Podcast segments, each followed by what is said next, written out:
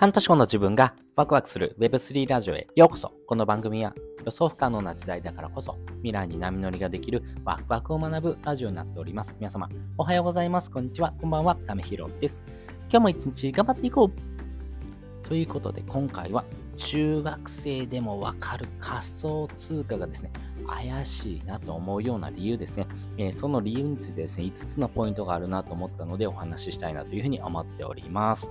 今回はですね、やっぱり仮想通貨ですね。あの仮想通貨っていうものはですね、え基本的に資産を増やしていくときに使うようなものというふうなイメージがですね、えー、強いのかなというふうに思っています。なので、株、投資信託、えー、イデコ、えーと、NISA みたいな形のですね、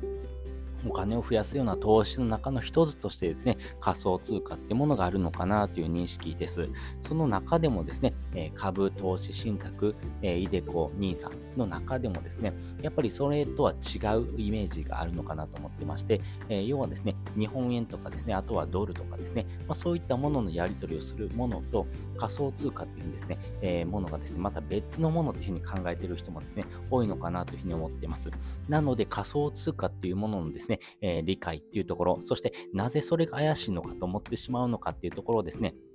私も昔思ってたことをですね、お話ししていこうというふうに思っております。で、今回ですね、えー、仮想通貨がですね、怪しいなと思うですね、5つのポイントですね、えー、お話ししていくとですね、えー、1つ目、仮想通貨のルールがわからない。そして2つ目ですね、値動きが激しいので、えー、この価格のですね、えー、リスクですね、このあたりが大きいんじゃないのか。そして3つ目はセキュリティの問題ですね。そして4つ目、まあ、用途が限定されているので、一部の人しかですね、利用できないんじゃないのってこと。そして5つ目、儲けたい人だけがですね、集まってくるので、まあ、その儲けたいというところにはですね、詐欺とかがあるというところがありますね。このあたりが怪しいんじゃないのと思っている人もですね、多いのかなと思っておりますんで、その5つの理由についてですね、えー、深掘りしてお話ししていこうというふうに思っております。で、まず一つ目ですね、仮想通貨のルールがわからないというところなんですけども、実際これはですね、法的な規制のですね、整備とかがですね、なかなかされてないというところがあります。まあ、日本でもですね、仮想通貨ってものがですね、えー、まあ、生まれてきてですね、えー、その法整備っていうところがですね、まだまだですね、未熟になっております。まあ、例えばビットコインで言うとですね、2009年にですね、ビットコイン世の中にですね、誕生しましたけども、えー、その2009年から考えてもですね、えまだまだ数十年ぐらいしか経ってないですよね。まあ、そう考えるとですね、仮想通貨ってものがですね、世の中に出てきてからですね、え、まだまだ数十年ということであればですね、やっぱりこの考え方ですね、えー、というところがですね、やっぱり変わってくる。まあ、14年ぐらいですかね、ぐらいのですね、年数しか経ってないというところがありますんで、この仮想通貨ってもののですね、え、ルール、そして国の規制っていうのがですね、なかなか入り込めてないというところもですね、ありますんで、このあたりの不透明さがですね、怪しいなと思うように感じる一つの理由かなというふうに思っています。そして2つ目はですね、値動きですね。この仮想通貨の価格っていうのはですね、国とかですね、政府の影響とかですね、あとは株価あですね、えー、そういったもののですね、影響も結構受け、やすくなっておりますんで、やっぱりこの価格のですね、変動っていうのはですね、結構大きいというところがあります。例えば株で言うとですね、えストップ高、ストップ安みたいなところがありますんで、一定の範囲をですね、え、超えてもですね、それ以上ですね、価格が上がらないよとか、それ以上価格が下がらないよっていうようなですね、規制があります。でもそれが仮想通貨にはないので、下手するとですね、え、前の日からですね、50%減りましたよってこともですね、大いにあり得るというところがあります。ただ、そういうものがあるからこそですね、価格は2倍、3倍、そして、10倍、100倍っていうふうにですね、価格が上がっていく可能性があるというところがありますんで、まあ、リスクとですね、そのリスクを分散させていくっていうところのですね、まあ、使い分け、このバランスっていうのが大事になってくるのかなと思いますんで、まあ、この価格がですね、変動するイコールですね、ちょっとリスクがあるんじゃないのって思うかもしれないんですけども、その逆でですね、価格が上がれば上がるほどですね、リターンが大きくなるよっていうところもですね、大きなポイントになってくるのかかなと思います。そして3つ目、セキュリティの問題ですね。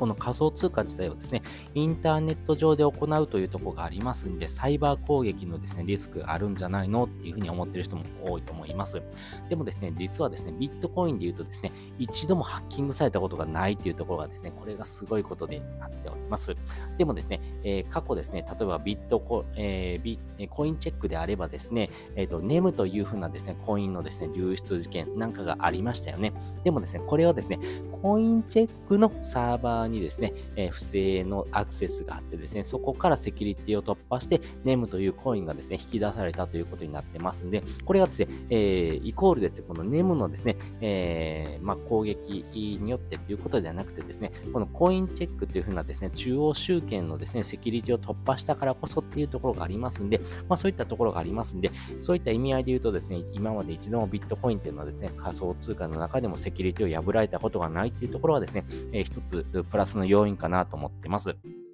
そして4つ目ですね、用途が限定的で一部の人しか利用できないというところがあります。まだまだですね、仮想通貨の使い方をですね、一般化されてないっていうところは正直あると思います。まあね、一部のショップですね、えー、ヨドバシカメラとかですね、まあそういう一部のですね、ショップぐらいしかですね、使えないっていうところありますけども、世界で見るとですね、いろんなところでですね、ビットコインでですね、お金をか、えー、お金を使ってですね、商品を買うってこともですね、えー、容易にできるような形になってきてますんで、日本のですね、法整備もですね、そのあたり、たりえー、整ってくるとですね、仮想通貨で商品を買う、売るっていうことがですね、非常にしやすくなってくるのかなと思います。まあ、例えばですね、えー、メルカリなんかはですね、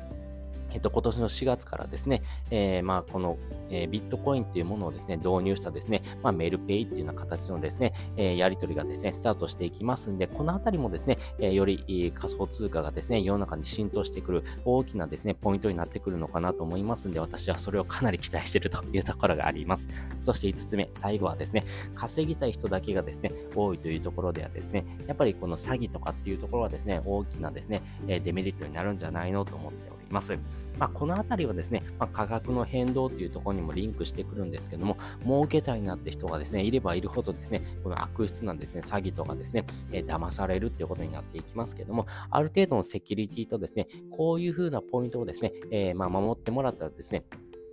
ある程度安心してですね、使えますよっていうことがですね、分かってきます。まあね、ウォレットの管理っていうところもですね、えー、まあしっかりとしていく必要がありますんで、あの、この詐欺に遭いやすいとかですね、お金を抜かれやすいっていうところは、一定のですね、えー、まあリスクっていうのがあります。あるんですが、そのあたりをですね、踏まえた上でですね、お金の管理の仕方っていうところを学んでいくとですね、それほど大きなですね、影響を受けにくい可能性もあるというところがありますんで、まあね、えー、私がですね、お勧めするんであればですね、えー、まあ、中央集権的なところにはなりますけども、例えばコインチェックさんとかですね、ビットフライヤーさんでですね、え、仮想通貨を買ってですね、そこにですね、置いておくっていうのもですね、一つの手かなと思います。まあ、ウォレットに移動することによってですね、えー、まあ、セキュリティをですね、突破するようなですね、えー、部分もですね、出てくると思いますんで、まあね、えー、そういったですね、え取引所に置いておくっていうのも一つの手かなというふうに思っております。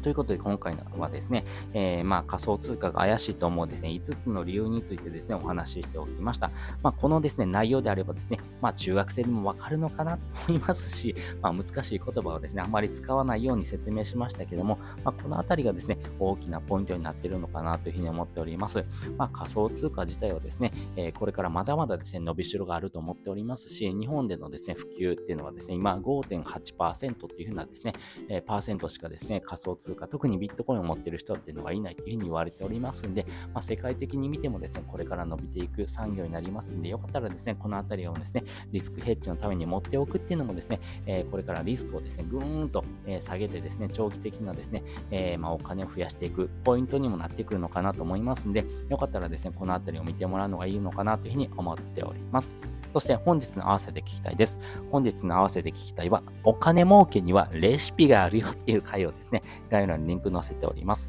実際ですね、お金儲けはですね、レシピあります。えお金儲けにはですね、レシピがあるんですが、そのレシピ知ってますか？ってことをですね、お話してる回になりますんで、よかったらですね、このレシピを見ながらですね、えお金の儲け方っていうところを学んでほしいなと思いますし、こういうふうなですね、レシピがあればですね、あるほどですね、あなた自身のですね、お金の儲け方、そしてお金に対するリテラシーっていうのが上がっていきますんで、よかったら一緒にですね、学んでいきましょう。ということで、本日もですね、お聴きいただきましてありがとうございました。また次回もですね、よかったら聞いてみてください。それじゃあ、またね。